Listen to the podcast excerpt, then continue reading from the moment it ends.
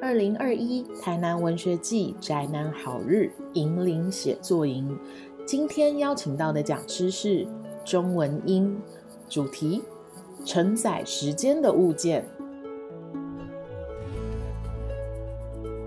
主要想跟大家分享我的创作，基本上我会分享最近的作品，就是《别送》，还有《沟》。《沟》的副标题是“黄昏”，故事未了黄昏以来哦，这个意思就是说，我们大部分的人在任何的时间之下，最后瞬间，故事人生都还没有结束哦，但你就觉得好像黄昏的年龄就铺天盖地而来了。所以我基本上，我觉得这也是一种书写记忆。另外就是跟各位谈谈我另外一本小说《想你到大海》，所以我大概会分三个部分，三本书来谈一些创作，还有一些记忆的部分，还有我关于时间的一些感怀。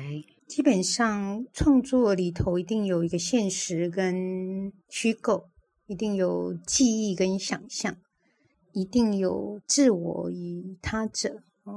所以在时间的旅程里头，作者怎么样去书写、爬书他生命整个长河的这些点点滴滴哦，其实是一条自我发现的漫漫长路。所以我等会会用一些我自己创作的经验，还有一些分享，来跟各位谈谈怎么样去书写记忆，然后在时间的长河里。我进来的这几本小说，我又如何去面对母亲跟老年的心境？然后，虽然我自己还没老，但是我跟母亲生活大量在安养院、还有医院这种医病关系里头，看到很多人的老年生活，也有很多的感触。然后，母亲跟女儿互为镜像的这种人生哦，所以，嗯，等会就来跟各位。谈谈怎么样凝视自己，还有你曾经跟你生活过了这些，不管是苦痛的或是欢愉的整个人生的过程，那你如何把这些故事打捞上岸，然后最后罗织成一个有情节叙事的小说或者散文体例？所有的书写哦，本身其实它就是再造自身，就是把自己再活过一次，或者把故事再活过一次，就再造一次。哦，这也就是说，指我们通过了书写再写一次，而因而战胜的时间啊，战胜的记忆，甚至改写了记忆啊。那我们在书写的时候，其实我会凭借很多的物件去勾召我的记忆哦。这物件包括影像啊，或者包括曾经拥有的物哦，所有格这个谁拥有它？比方说，我曾写过祖母的发簪，写过母亲的胭脂，写过。外公的茶，所以我记得我以前有一本呃散文，我很年轻的时候，二十年的散文吧，就是写到那个昨日重现哦，一杯茶勾起了多少往事的生动形象，一抹胭脂，童年悠悠倒转回来，哦，就是借由物件勾召我们的回忆，而刻画出时间的坐标，凝结我们的感情。所以在现实里头，其实我们的记忆是模糊的。所以书写要靠打捞记忆，几乎是不可能，因为我们的记忆常年其实都深邃在长期记忆区哦。就是你没有经过一个对镜的勾招，其实是很容易沉睡在记忆的大海里头。所以很多事情我们其实是不记得，包括我们昨天发生过什么事啊。可是作家要要非常的记得这些细节，要不然你怎么写作？对不对？作家是靠细节编织成长篇，或者是。所有文字的叙事嘛，所以你你没有细节，完全没有办法写作。可是这个细节又很容易被模糊掉，所以怎么样去把这些细节再次招魂般的招回来哦？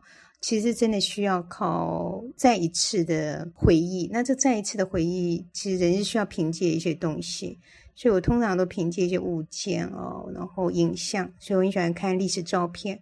然后有时候如果有时间，当然能够尽可能去重返事件的填调现场，去问问一些还在世的人的一些故事啊，种种都是有辅助我们重新去书写记忆或者是往事回忆录的一些很重要的过程跟方法。那我自己觉得，其实技术不是问题哦。很多人问我说写作的方法，其实写作没有什么大问题，因为我们基本上会认写字哦，就会有说话的能力嘛，哦，就会有书写的能力。有些素人作家、素人写的小说，我也觉得很好看，因为它有一种直白，不像那种文青写的啊，非常做作这样，所以。那种告白体哦，那种忏悔录，嗯，那种很像卢梭那种忏悔录，这种往事的往事如烟这种写法，我我觉得也非常好。所以先不要去问技术的问题，而是问你有什么内容是想要表达出来，而且你非说不可的。所以我通常都会告诉很多想写作的人的书写经验，就是。不要被形式先困住了，嗯，对啊，我大概写什么长，但是你要稍微想一下，但是不是被困住，不要被那个黑洞给困住了，那叫洞穴囚禁了你自己。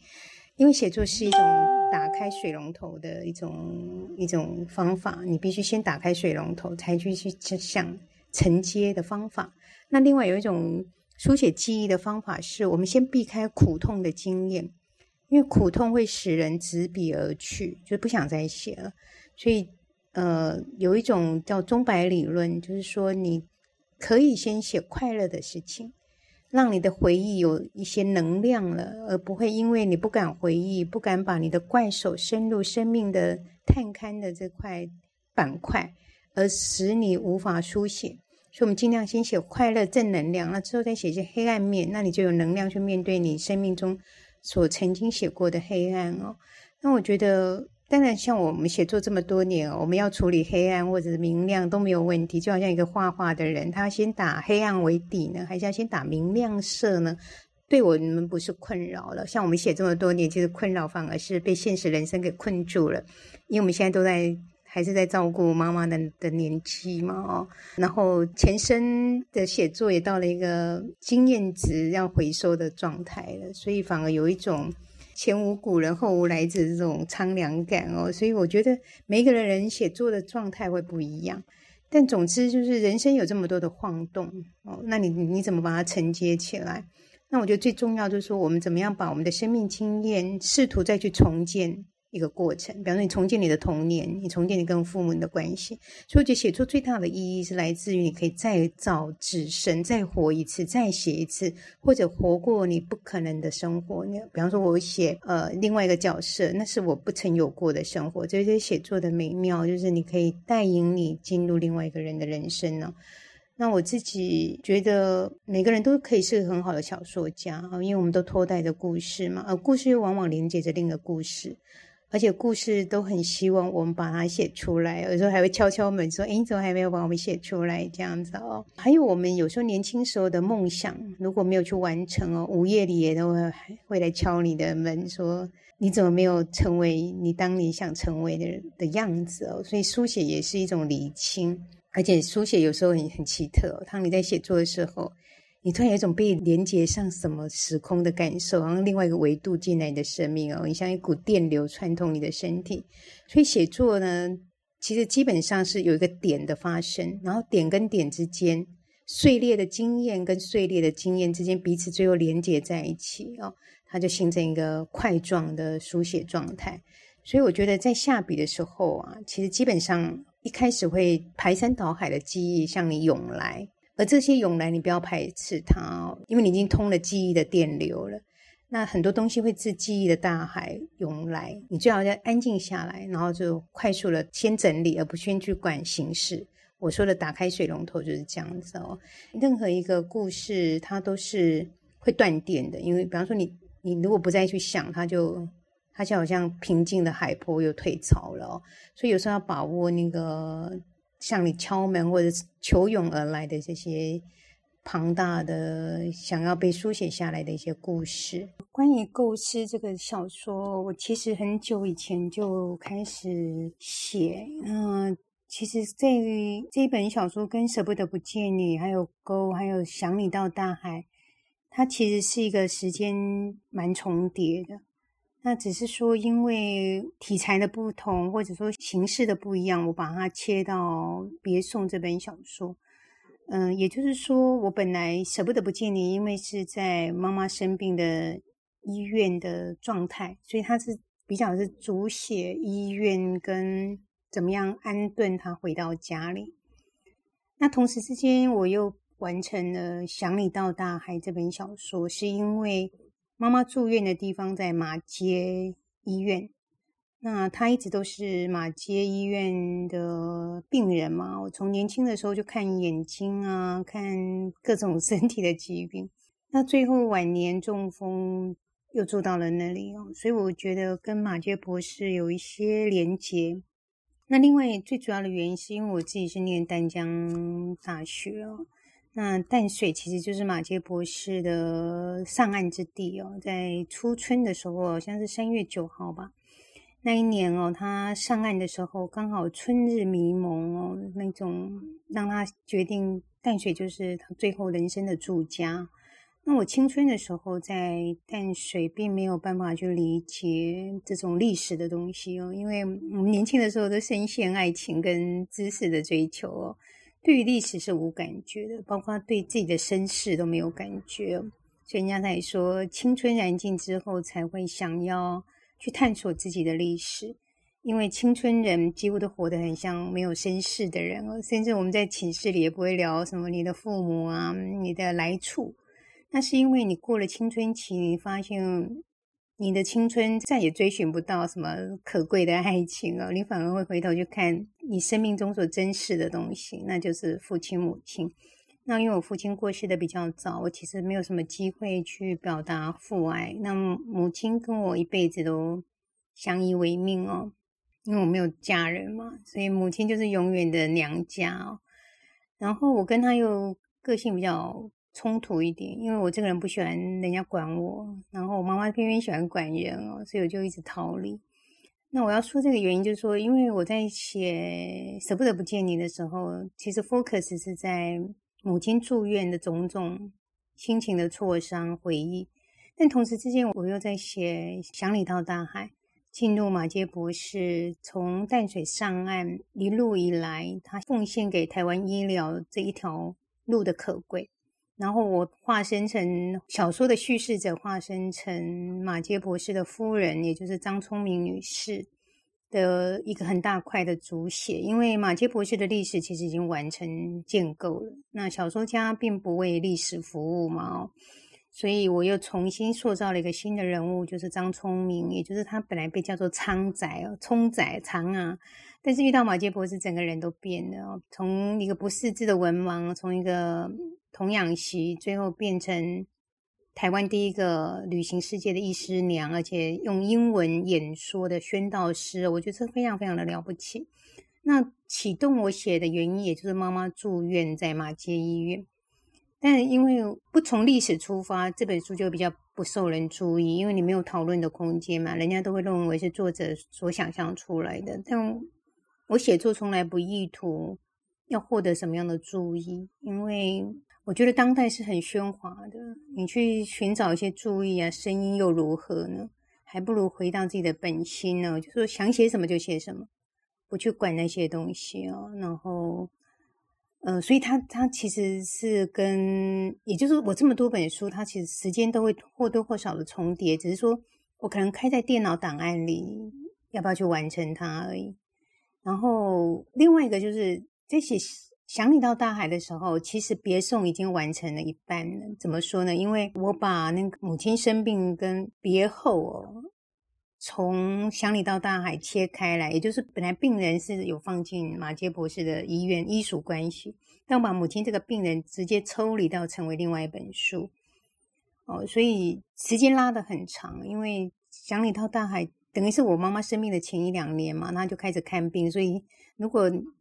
要去讲时间感，那当然五六年绝对跑不掉。但是真正下笔哦，大概是这三年会去完成。有一个很大的谬点，为什么提早送行？其实我们妈妈还还活着嘛，是因为女主角就这个也等等于是作者的变形了。因为其实小说都离不开作者的自画像哦，就是我把我我当时很害怕我母亲突然离世嘛，所以这别从一开始就写他在家里是很安然的离开的。可是事实上那是我想象、我希望的，也就是作者把自己的期许放在小说里头，很像大江健三郎先生在写个人的体验的时候，他把那个出生孩子的畸形寄予后来这个孩子。发展的非常好，也就是作家的期许，有时候会埋隐藏在他的书写里头。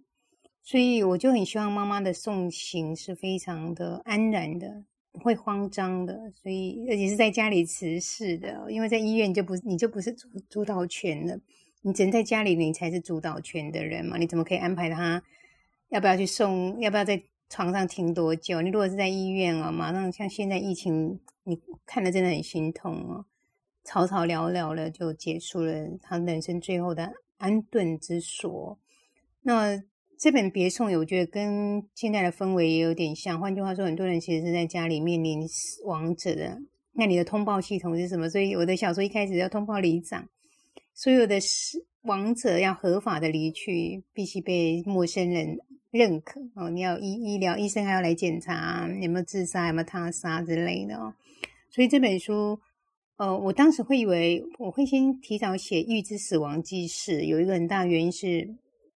当时我很害怕，我妈妈突然走嘛，因为没有准备，所以我想就有点荒谬，就去问很多通灵的人，就告诉我，而且这些都是大师哦，他们都告诉我说，大概哦，你们妈妈会在哪一年会走，而且讲的一样嘛，那就是在我下笔之前，我要赶在我，因为如果我要赶着妈妈的葬礼，我当然没有时间写作。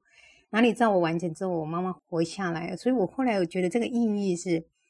原来我母亲的或者说预言者、通灵者希望我赶在母亲死亡之前写下来，是一个预言式的提醒，也就是死亡随时都在我们的身边嘛。然后你怎么样从容的面对它？而且母亲希望我完成它，在她在世的时候，我完成这本送信之书。那为为什么叫别送？因为我把它设计成是一个回圈，从送别到。别送就不要送了。台语有一句话叫“卖嗓”，有没有？边嗓，所以大概是这个意思。所以写这本书有什么甘苦哦？甘苦就是一方面想象母亲的死亡，可是你又面对她每天活着的痛苦。你既希望呃生者免于痛苦而安然的离去，可是你又舍不得他顿然的离去。所以那个甘苦来自于一方面面对生活，一方面面对死亡。的恐惧，一方面面对母亲如果乍然离别，我有没有准备好，或他有没有准备好？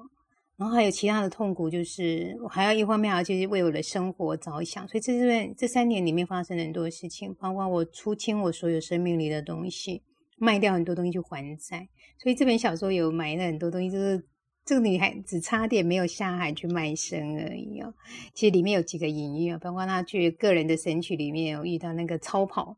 他就要献身哦，以换取养她妈妈的钱哦，但最后梦醒了。其实里面都有很多隐喻，也就是说，活着的人照顾一个风烛残年的人哦，其实两边都是非常的痛苦的。小说其实有很多的隐喻跟很多的细腻，但我觉得在当代这么快速的时代里头，要被这样的不断的咀嚼是有些困难的。但我的甘苦，也就是一方面要为生活打拼。一方面要写作，一方面要面对母亲，一方面要面对无常，面对生死。所以基本上感情跟家哦，是我书写的最大的面向跟谱系哦。也就是我们每一个人出生的家跟后来长大的感情，几乎是我书写的一个很重要的板块。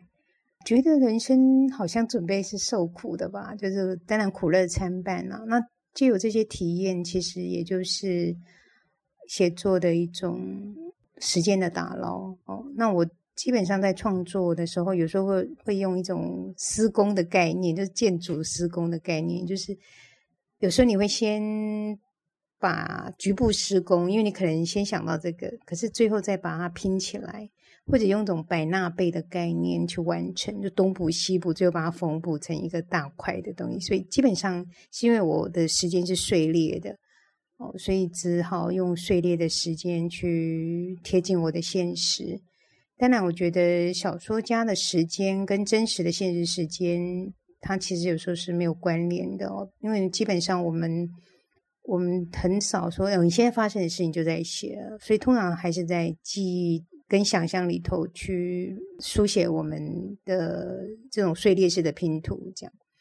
呃，也主要是因为现实的大片时间的不可得哦，所以才会变成拼贴的写法。那我觉得大部分的人其实，尤其当代人哦，也会因为这样而呃写作吧。因为我们已经除了有人退休嘛，那么大部分都是边工作或边写，或者说你闲暇的时间，你想要去写你的回忆，或者你现在退休了，你你未必有整段的时间可以写哦。所以，我觉得拼贴跟局部施工是一种写法，这样子是可以提供给各位参考。另外一个就是说，写作的时候，先不去试图想它会变成什么样的结果。哦，有人说：“哎，要不要出版啊？会不会，我，会不会失败啊？”哦，这种我觉得应该先去探勘写作的各种可能性。那我觉得这是写创作最大的热能呢，就是让我们想要去。把杂物的人生去厘清，然后借此可以去想象飞翔的。所以写作最好不要有什么太大的目的性，而做一个想写非写不可的，那反而通常会写的最好。这样也就是说，我们对文学的这种初衷啊。就要像蚂蚁搬哦，那种你有没有看过蚂蚁在搬那个糖或者搬那个食物的时候，哇，那种专注跟执着，始终热爱，真是让人着迷。那我也希望我对写作的热情可以如此，虽然它不断的被现实给挫伤哦，但我相信喜欢写作的人，其实基本上都是一种古老的灵魂，因为书写其实是我们最古老的样态，然后。在尤其现在宅在家的时间，大家变多了嘛。那很多人问我说：“宅在家做什么呢？”我说：“宅在家就是好好的坐在书桌前，打捞故事上岸呢。然后呢，通过对时间的体察，把我们这个似水年华的人生一一的缝补起来，从而成为你生命打了一场胜仗的重新的可能，一个再造自身的书写。”一趟又一趟进入你人生或者他者人生的起航。